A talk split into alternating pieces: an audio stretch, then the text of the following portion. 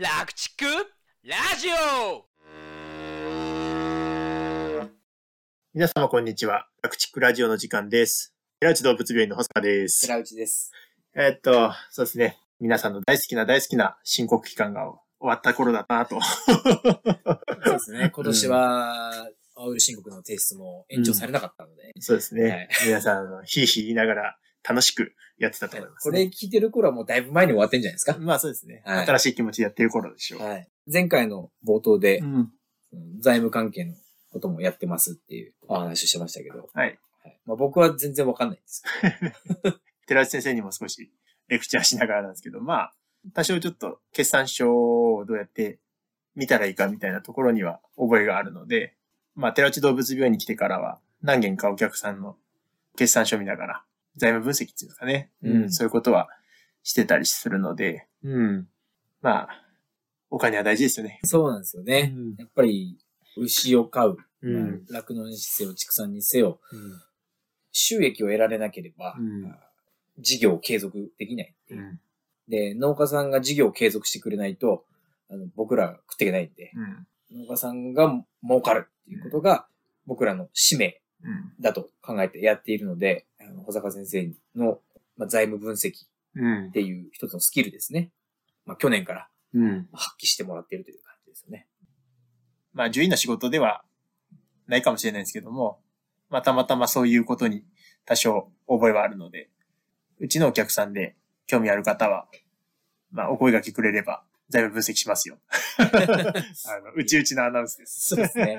まあ、私知らない牧場のはちょっと難しいですからね。いや、いや怖くて見せれないよね。どこの誰ともわかんない人間に、うちの決算書なんて見せれるか。はい、そんな話でした。では、前回に引き続いて、うんえー下痢のケーススタディの話をちょっとしましょうか。そうですね。はい。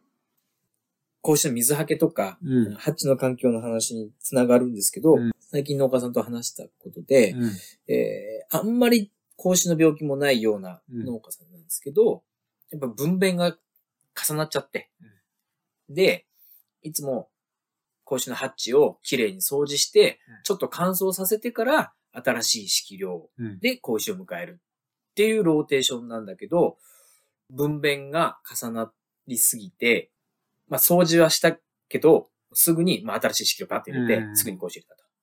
で、案の定、それをやったところはみんな下痢した。あですよね。やっぱその乾燥とか、その空間をちょっと休ませる。うんっていうことがどれだけ大事かっていうことで、ということは、まあ、分娩後を偏らせるっていうのもやっぱり、子牛の下痢に間接的に影響あるってことですね。そうですね。んはい。まあ冬場は結構分娩固まりやすいので、うん。まあ、リスクはあるんですけど、それでもなるべく固まんないようにっていうことと、うん。固まることが分かってるんだったら、ハッチうん。のエリアをうん。ちょっと拡張してとか、まあ、それを見越してね。見越して、うんはい。普段使ってないところもハッチとして使う準備をしておくっていうことで、ハッチを休ませないで回転させると、うんどんどんどんどん病原体が蓄積していっちゃうんで、一回病原体をクリアするためには、休ませなきゃいけない。そのためのお計算っていうことが、まあ、分娩は分かってるわけですから、そうですね。まあ、半年前には分娩予定はだいたい見えてきてるはずなんで。んはいうんなので、そういう計算をあらかじめしておくっていうことはとても大事ですし、あるいは前にちょっと説明した、そのお風呂マットですね。うんうん。みたいに、その、何かしらその地面とうん格子を引き離すうんような工夫とか、うんせめて、まあ、スノコとうんバッカンとかであれば、うんスノコは新しいものを使うとかうん、しっかり休ませた。それだけでも違うと思いますね。そうですね。はいあとはですね、粉ミルクだけじゃなくて、親の生乳を、酪農家さんが飲ませてる、子牛に飲ませるっていう場合もあると思うんですけど、まあ、この場合も、やっぱりバルクから子牛の哺乳瓶うん。に移動するまでに、うん。その衛生管理が徹底されてなかったっていう事例も、うん。もうありましたし、うん。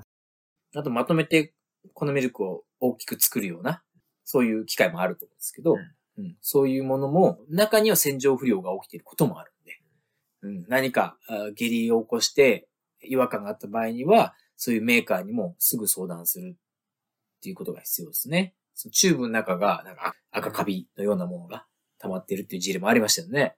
チューブの中に汚れが溜まってるうんっていうのが、うん、他の農場では同じものを使ってても問題ないのに、ある農場ではたまたま問題があった。で、これが原因が何なのかは結局よくわかんなかったけど、とりあえず部品を交換して、うん今のところはうまくいってる。確かノズルが割れてたんでね。ノズルが割れてたのか。そうか、そうか。ちょっと打ち付けて割れて、っていうのが多分洗浄不備だったんでね。なるほど、なるほど。うんそういうのもありましたね。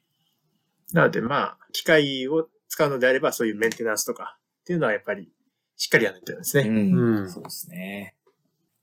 子牛の下痢の話をまあいろいろしてきましたけど、うん子牛の下痢を保坂先生もらったことあります？あ今んとこないですね。ないですか？あの、前の職場で後輩がもろくらってはい。自分が点滴されてましたけど。僕もあるんですよ。あるの？僕も最初に北海道、うん。そ大学卒業して獣医として、うん。半年間牧場で働いてたんですけど、うん。半年働いたところでうん。もらって、ほう2週間動けなかったですね。点滴されて、下痢ととか止まんなくて。あらららら。で、まあ、そこはもう酪農がうん。メインの産業だったんで、うん。お医者さんも、これはクリプトスポリジウムですねっていうのが分かったんですけど、この、まあ、クリプトスポリジウムをもらって点滴されるっていうのは結構よくあるうん。ことですよね。うん、で、もう生まれが農家だと、あの、抗体持ってるうし、ん、で、これって一回かかるともうかかんないんで、うん。はい。だから、農家さん知らなかったりするんですああ、なるほどよ。でね。もなぜか、その、実習に来る学生とか、うん。新入社員はうん。みんなかかるから、うん。学生病って言ったり、新人病っていう名前がついてる牧場ありました。でそれはクリプトスポリジウムですよって言ったら、ええー、私かかったことないとか、知らなかったっていう。多分過去にかかってんだろうね。そうです。多分もう気づかないぐらいちっちゃい頃にかかってて、だから知らないんでしょうね。じゃあ、まあこういう酪農畜産に関わりたい、ね、学生の方とか、はい若い方は、牛から人に移る病気もあるよってことで、気をそうですね。気をつけていただきたい一度限りなんで、うん。まあ、い一回だけなんで、楽しみにして、牛からのプレゼントだと思って、楽しみにしたらいいんじゃないですかね。でも2週間も動けないようなプレゼント俺はいらない。終わってみればいい思い出です。いや。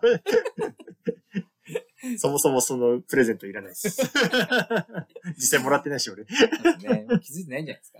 まあ多分勝手にかかったでしょうね。はい。なので、症状は人それぞれでしょうから。うん。はい。ということで今日は 以上ですかね。はい。なんか、何話したか忘れちゃったけど。はい。お疲れ様ではいし、た。お疲れ様でした。ありがとうございましたはい失礼します。この番組の情報はなるべく科学的知見に基づいてお送りしておりますが現場での経験則や個人的な見解も含まれております牛の治療に関わることはかかりつけの獣医さんとよく相談の上ご検討ください本日の番組はいかがでしたか？番組への感想・質問はこちらまで。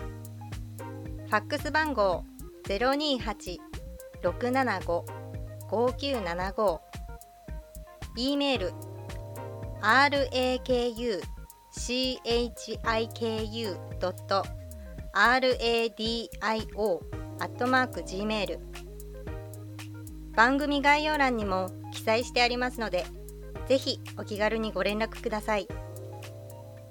お参加今夜は